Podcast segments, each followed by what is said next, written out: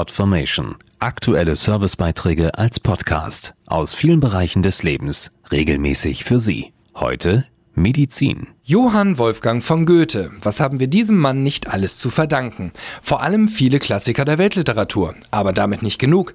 Denn jedes Mal, wenn Sie eine Tasse Kaffee trinken und die belebende Wirkung des Koffeins spüren, sollten Sie sich bei Goethe bedanken. Denn kein geringerer als der Dichterfürst und Naturforscher gab seinerzeit die Suche nach dem Wirkstoff im Kaffee in Auftrag. 1820 isolierte der Apotheker und Chemiker Friedlieb Ferdinand Runge auf Goethes Anregung hin zum ersten Mal reines Koffein aus einer Kaffeebohne. Was der anregende Stoff in unserem Körper genau auslöst, wurde dann erst im 20. Jahrhundert erforscht. Dazu Dr. Sven Simons, Fachapotheker für Arzneimittelinformation. Koffein regt das zentrale Nervensystem an und beschleunigt Herztätigkeit, Stoffwechsel und Atmung. Es kommt zu einer besseren Organdurchblutung, einer Erweiterung der Bronchien. Dies führt in Summe zumindest vorübergehend zu einem reduzierten Müdigkeitsgefühl und zu einer erhöhten Konzentrationsfähigkeit. Eine Wirkung, die jeder Kaffeetrinker kennt und sich zunutze macht.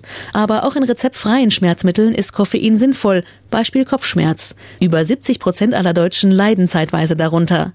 Gerade Menschen, die ein aktives Berufs- und Familienleben führen, wünschen sich dann eine effektive und möglichst schnelle Schmerzbefreiung. Die Eigenschaften des Koffeins führen zu einer beschleunigten Aufnahme des Wirkstoffs Acetylsalicylsäure und damit zu einer höheren Wirkstoffkonzentration im Blut. Deshalb kann beispielsweise Aspirin-Koffein schneller wirken als eine Tablette ohne Koffein. Außerdem verstärkt das Koffein die Wirkung der Acetylsalicylsäure um etwa 30 bis 40 Prozent. Jeder zweite Betroffene behandelt Kopfschmerzen heute in Eigenregie mit rezeptfreien Schmerzmitteln. Ob der gute alte Goethe auch ein Kopfschmerzgeplagter war, ist übrigens nicht überliefert.